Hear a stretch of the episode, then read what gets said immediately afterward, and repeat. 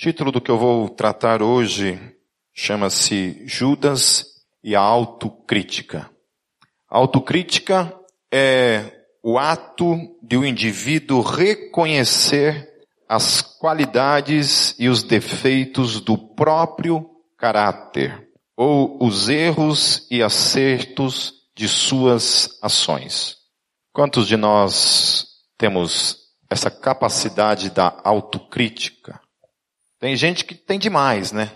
Tem gente que tem, às vezes, uma autocrítica, às vezes até um pouco exagerada, e não consegue, talvez, enxergar nada de bom. Uma autocrítica no sentido mais negativo do que, do que positivo.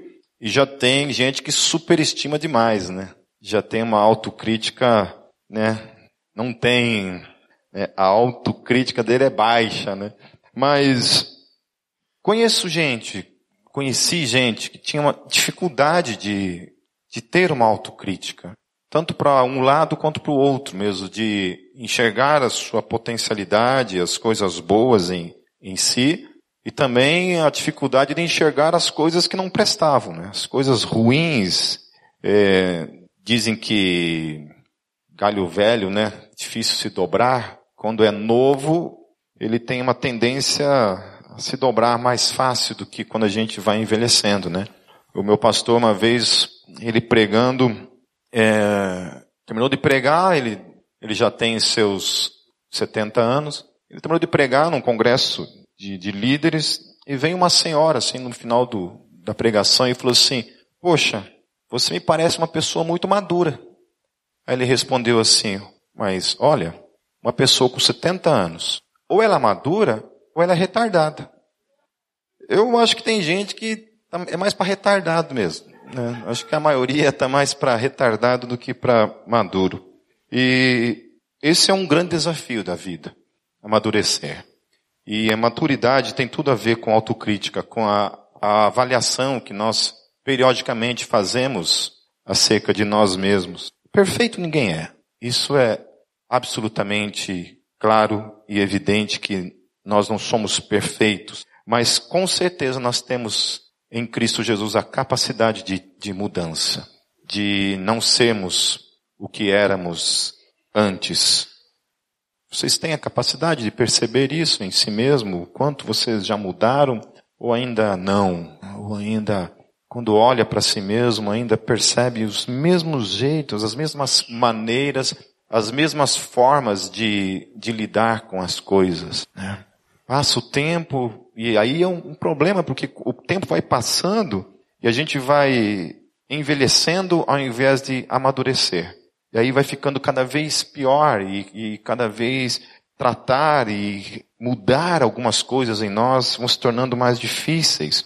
Você percebe que quando você começa a tua caminhada com, com Deus, a busca de santificação ela é mais intensa. E conforme você vai caminhando, essa busca ela vai perdendo a sua, a sua potência e ela vai se tornando mais, mais liberal para com, as, com, as, com, para com o pecado.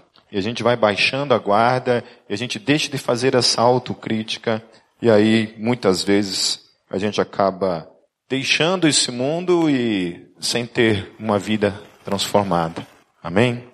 Então, o Judas, esse personagem bíblico, que com certeza é um personagem que, quando se trata dele, é uma pessoa que entrou para a história de uma, uma maneira negativa. Né?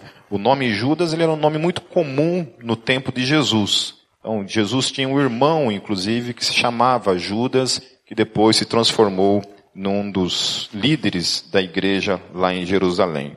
Mas Judas ele teve o, o privilégio único na existência de todos os seres humanos que ocuparam e ocupam a história.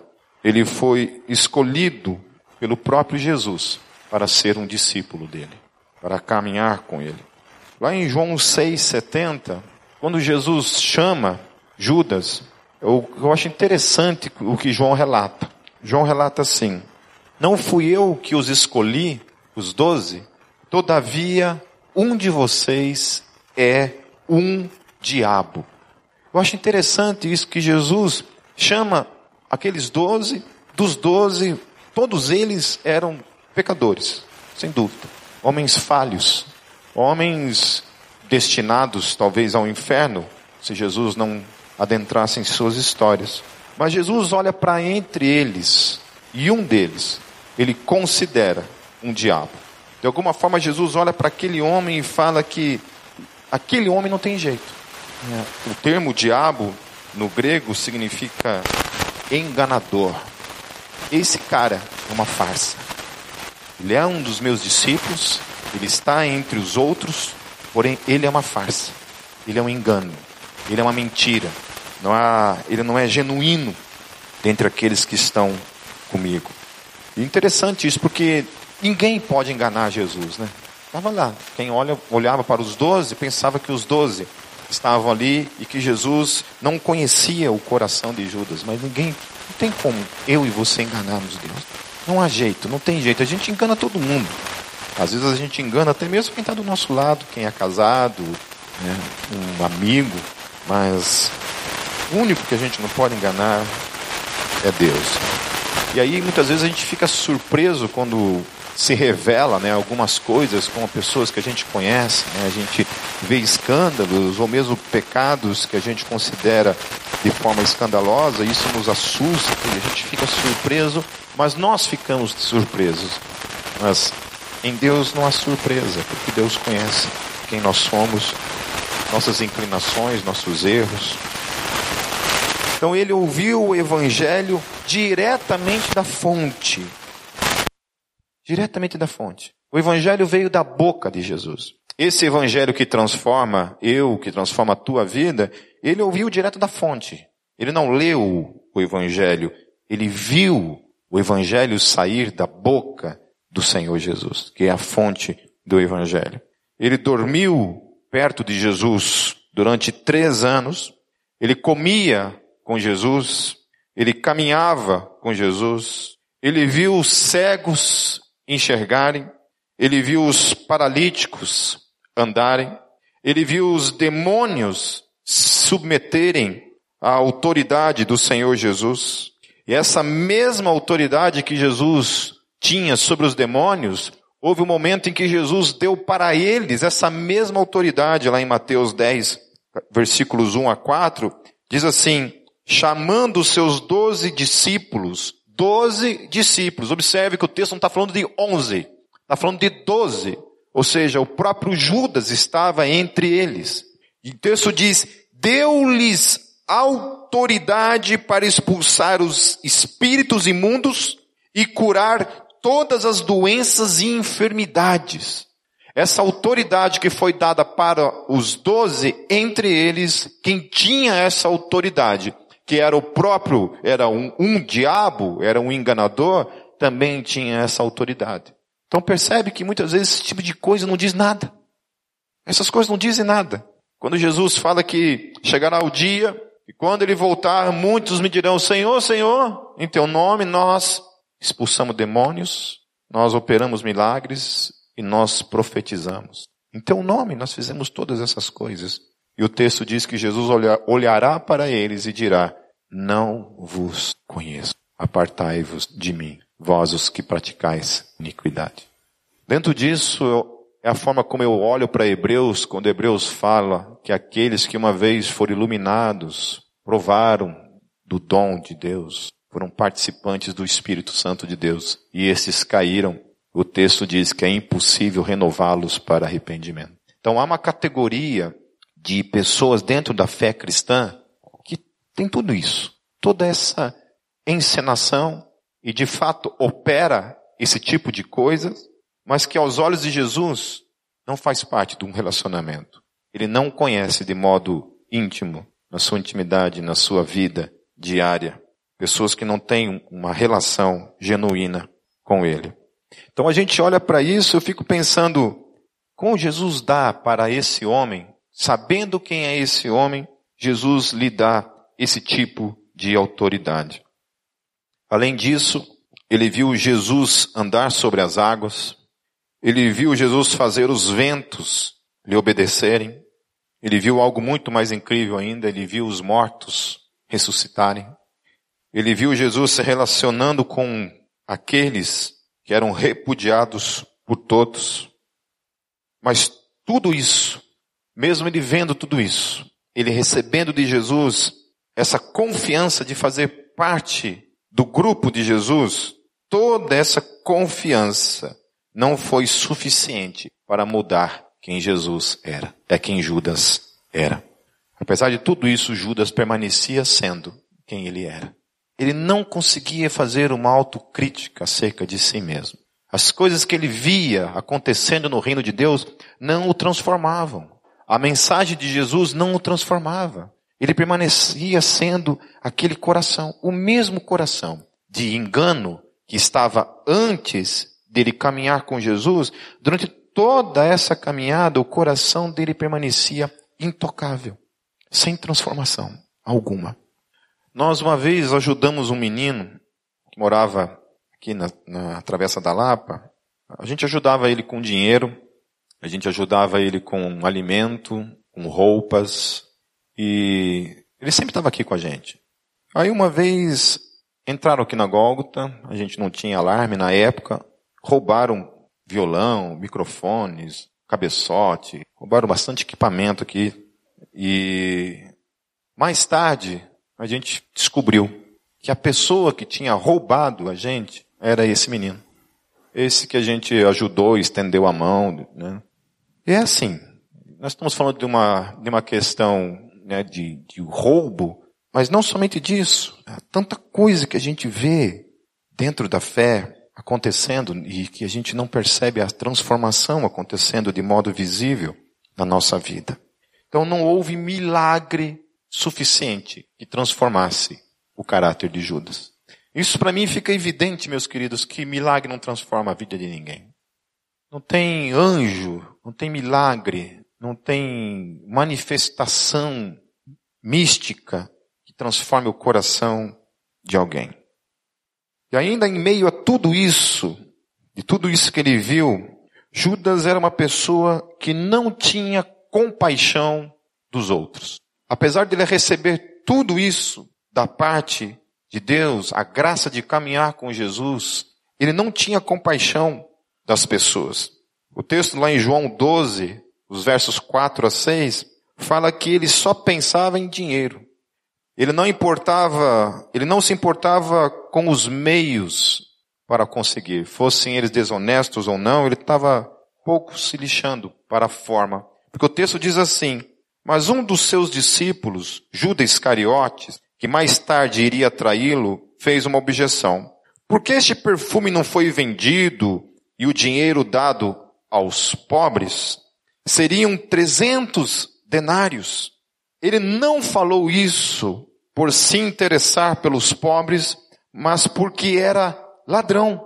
Sendo responsável pela bolsa de dinheiro costumava tirar o que nela era colocado. E aí, para mim, olhando para esse texto, fica evidente então que ele, primeira coisa, que ele tinha a cara de pau de manifestar um tipo de misericórdia com as pessoas.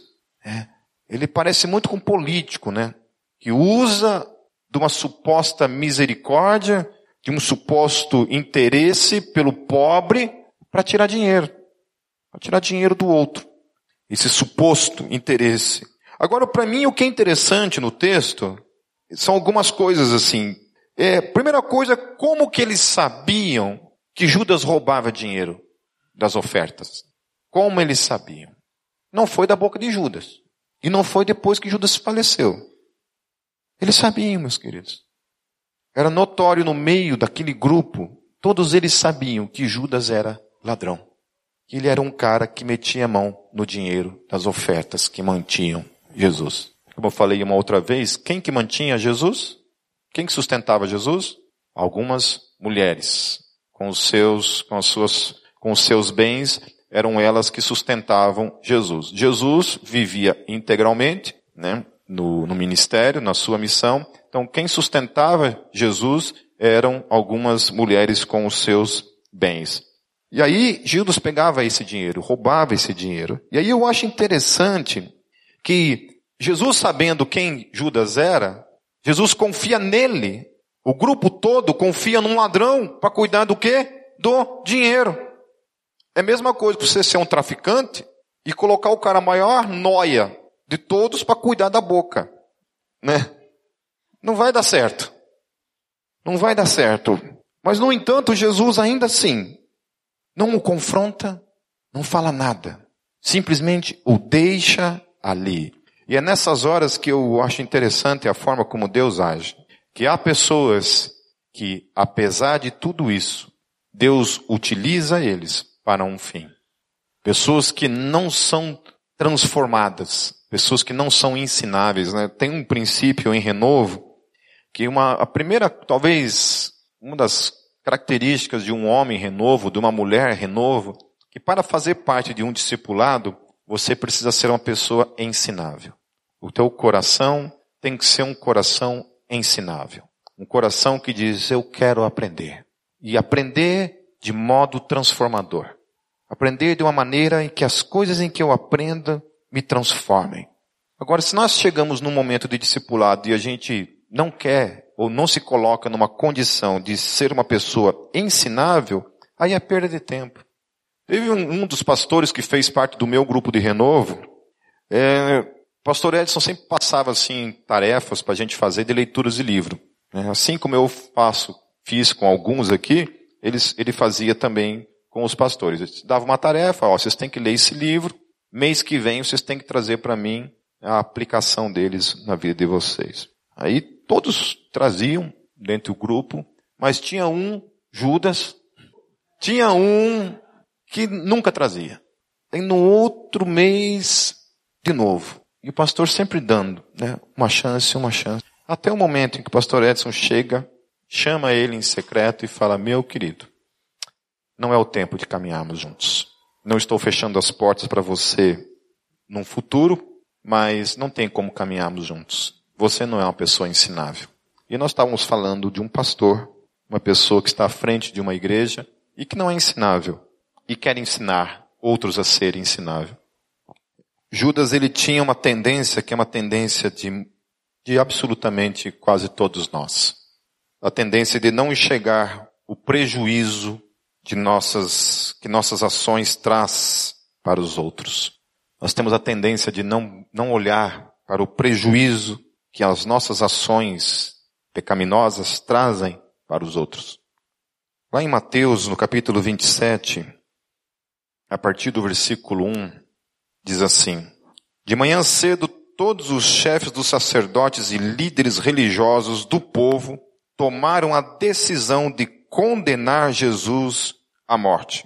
E amarrando-o, levaram-no e o entregaram a Pilatos, o governador. Então a decisão havia sido tomada por eles. E a decisão é que Jesus, ao confessar que ele era o filho de Deus, eu não sei, acho que eu comentei para vocês de um debate entre William Lane Craig e um, e um mestre islâmico. Ele ficava argumentando que o termo filho de Deus é um termo comum, era utilizado para, de modo comum. Disse, Nossa, mas então, como pode? Se era um termo comum, Jesus foi condenado por ser chamado por um termo comum? Não havia nenhum sentido nisso. Então, quando Jesus fala que ele é o Filho de Deus, Marcos fala que ele fala categoricamente diante da pergunta: Ok, agora você está debaixo de um juramento. Você é o Filho de Deus? E Marcos fala que ele responde: Eu sou. E quando ele responde, eu sou, ele emenda. E vocês verão o Filho do Homem vindo sobre as nuvens, à direita de Deus Todo-Poderoso. E aí o sumo sacerdote rasga suas vestes e diz, blasfêmia, digno de morte. E aí tudo isso, então eles condenam Jesus à morte. Aí talvez Judas, quando ele traz Jesus, ele não estava, não tinha em mente a dimensão de que a sua traição levaria Jesus à morte. E por isso que lá, a partir do versículo 3, diz assim, quando ele vê que Jesus foi condenado à morte, o texto diz assim, quando Judas, que o havia traído, viu que Jesus fora condenado, foi tomado de remorso, o texto diz. Quando ele vê que Jesus é condenado, a ficha dele cai. Pô, mas espera aí. Alguns dizem que não era o plano dele, que talvez ele tenha feito o que fez, as intenções do coração dele é para ver que se Jesus em algum momento, conhecendo o poder de Jesus, vendo tudo que Jesus tinha operado durante o seu ministério, alguns especulam que as intenções de Judas ao trair Jesus é que Jesus, no momento em que fosse preso, ele manifestaria o reino de Deus sobre a face da terra. E o poder de Deus se manifestaria. Jesus, de alguma forma, traria uma espécie de reino do Antigo Testamento, quando Deus agia no meio de Israel de um modo sobrenatural. Eu achava interessante que algumas guerras no Antigo Testamento, quando Israel saía para a guerra, quando Israel chegava lá para confrontar o exército, estava todo mundo morto. Deus já tinha corrido na frente, chegou antes e destruído os exércitos inimigos. E aí talvez Judas tivesse em mente algum tipo de coisa assim. Olha, quando Jesus for condenado ali, ele vai finalmente então invocar as legiões de anjos que virão e vão destruir o Império Romano e novamente restaurar a glória de Israel. E aí quando ele vê que Jesus é condenado e condenado à morte e nada acontece, Jesus fica quieto, não revida, não se defende, do contrário, faz uma confissão que o condena à morte, o texto fala que ele volta atrás. Ele fica com remorso. É, o te, a palavra, na verdade, no, no grego, é metamelomai, no grego. Parece metiolate, uma coisa assim. Metamelomai, que significa mudar de ideia, sentir remorso, arrependimento, lamentar ele sente isso. Ele sente um remorso por aquilo que ele tinha feito. Há graus de pecados em nossas vidas que, que traz níveis de arrependimento, né? É, essas questões ligadas, por exemplo, quando a Bíblia fala de alguns pecados que são pecados para a morte, né?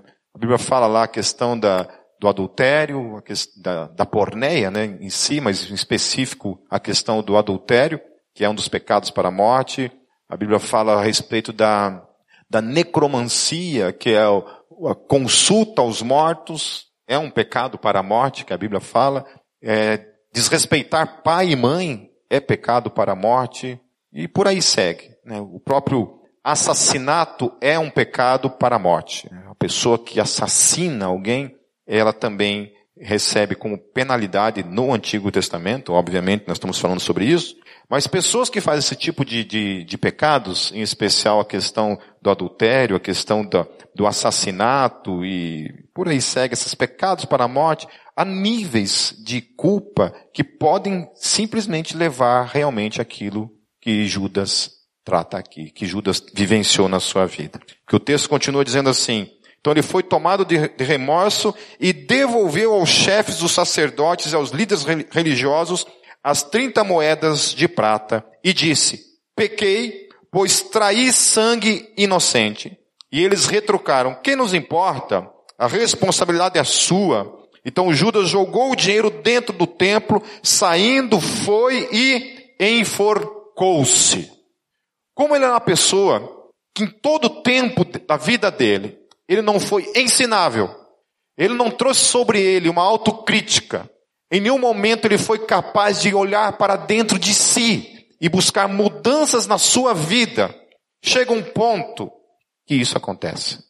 Ao não se abrir para a graça de Deus, para o perdão de Deus, para a misericórdia manifesta em Jesus, durante todos aqueles três anos que ele caminhou com Jesus, chega um ponto em que ele não entendeu absolutamente nada e ele se entrega a si mesmo e ao seu desespero e então tira a própria vida.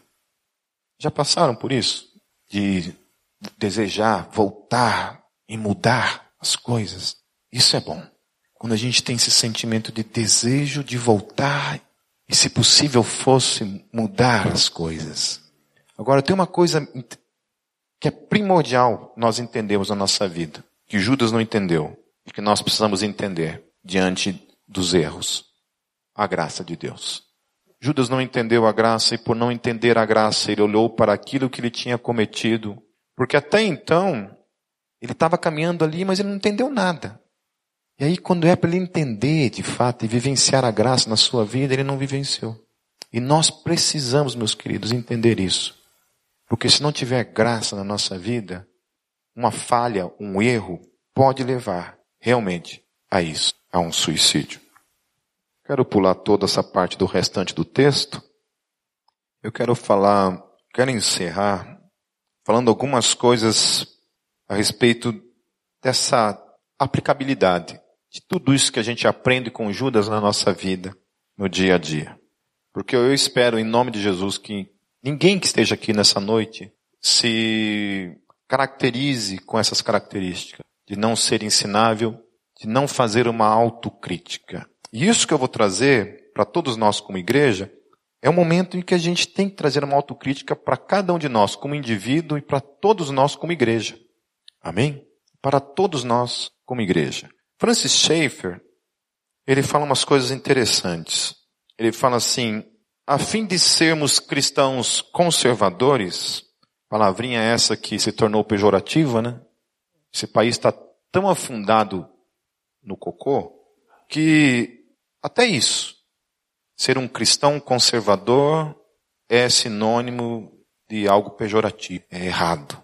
Então ele fala assim, a fim de sermos cristãos conservadores, precisamos simultaneamente, a cada passo do caminho, de dois princípios bíblicos. Primeiro, o princípio da prática da pureza da igreja visível.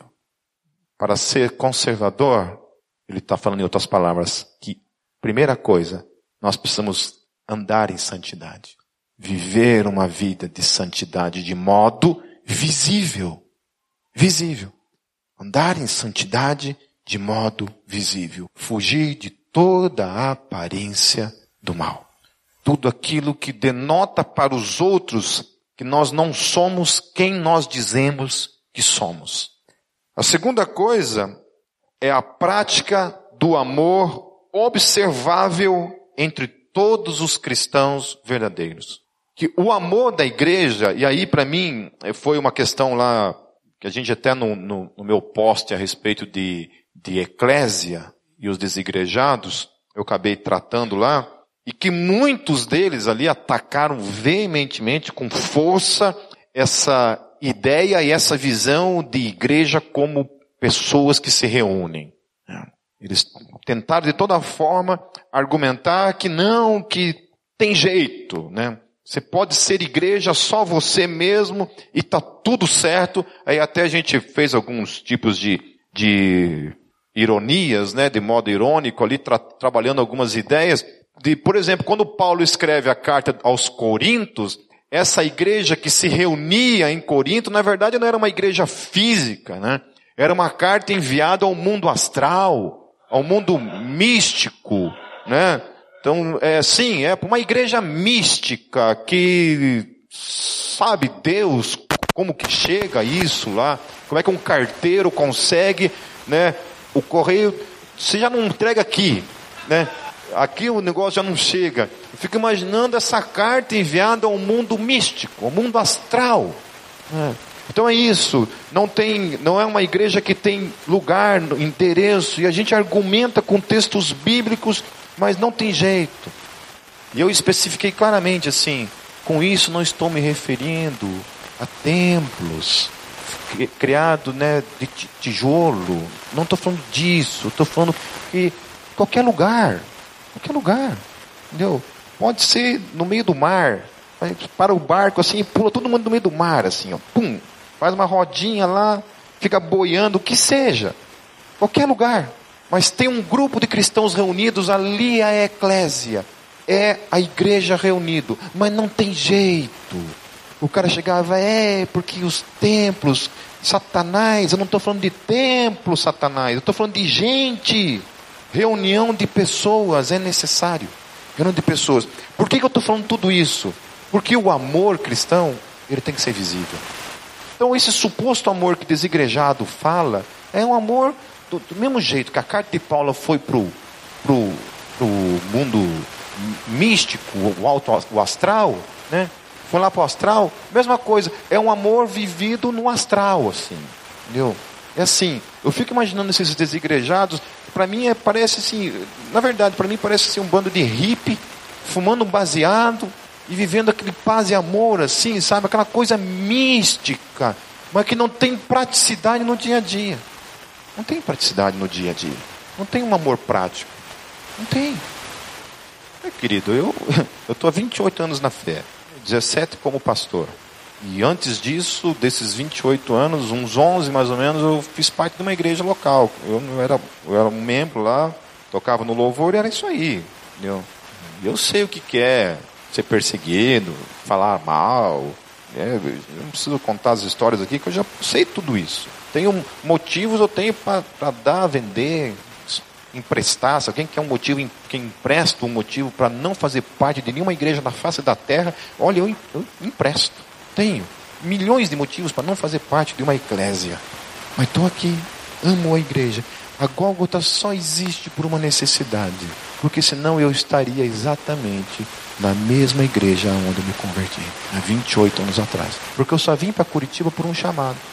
Porque se Deus não tivesse me chamado, eu tinha ficado lá em Foz do Iguaçu. Estaria até hoje na Igreja Presbiteriana do Brasil, em Foz do Iguaçu, servindo a minha igreja, a qual eu me converti. Mas Deus me chamou para cá, eu vim para cá para começar um trabalho com essa visão. Deus deu a mim e a minha esposa para começar esse trabalho e a gente veio em obediência a Ele. E estamos aqui até onde Ele nos manter dentro da vontade dEle. Então a ênfase do amor de Deus, sem a santidade dEle, não passa de transigência. Amém?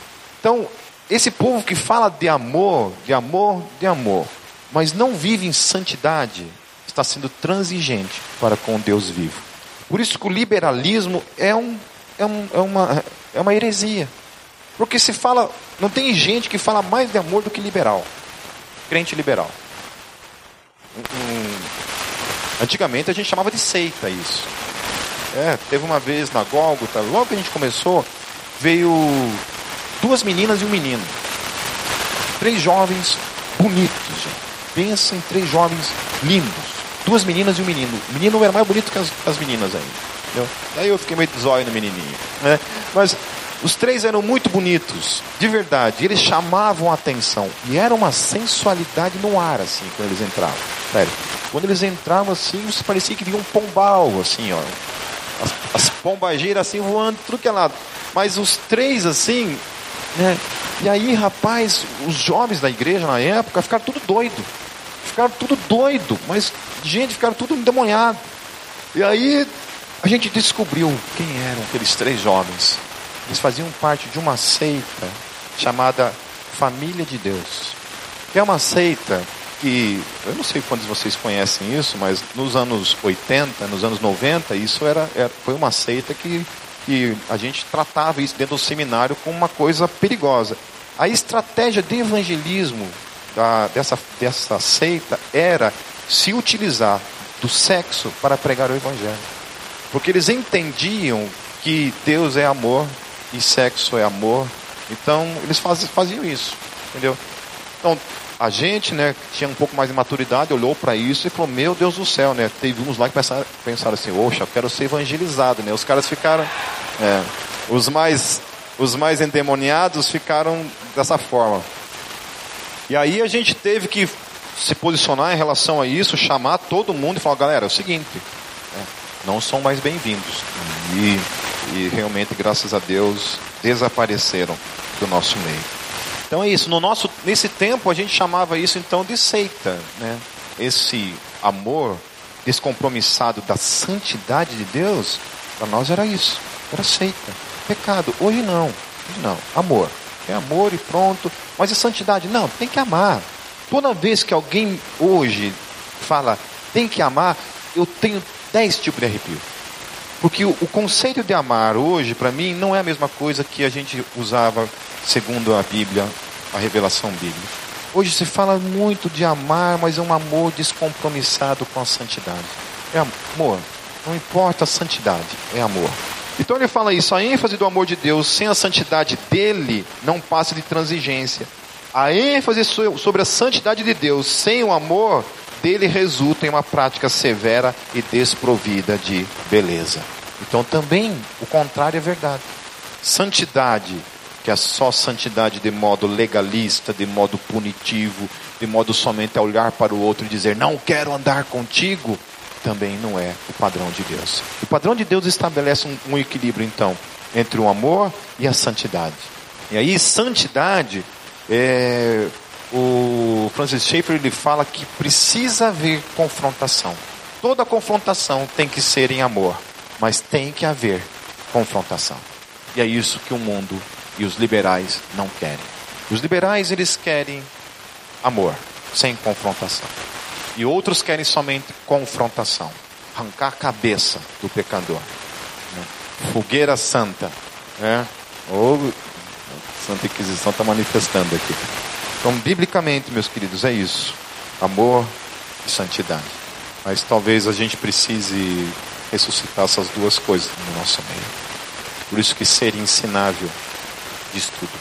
O quanto nós estamos dispostos verdadeiramente a viver uma vida de santidade, uma vida de amor visível.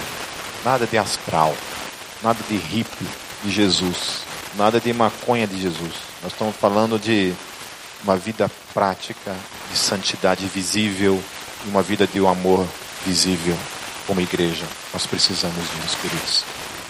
Amém? Queridos, antes de encerrar, eu queria que nós encerrássemos hoje orando pela igreja. Todos nós. Nós fizéssemos grupinhos de quatro pessoas, nós orássemos pela Gólgota, porque nós nunca vivemos como igreja um tempo tão crítico na nossa história. Desde 2001, nós nunca passamos por o que nós estamos passando e nós precisamos nos unir em oração para que Deus tenha misericórdia de todos nós e Deus opere um milagre nessa igreja. Amém? Então, vamos nos separar em grupos e se quiser orar em dois, em três, em grupos com quatro pessoas, cinco pessoas, vamos estar orando e encerrando esse tempo. Deus nos abençoe. É, César, só para a gravação no sem fechar, só só o stop, tá? Não não fecha nada ali.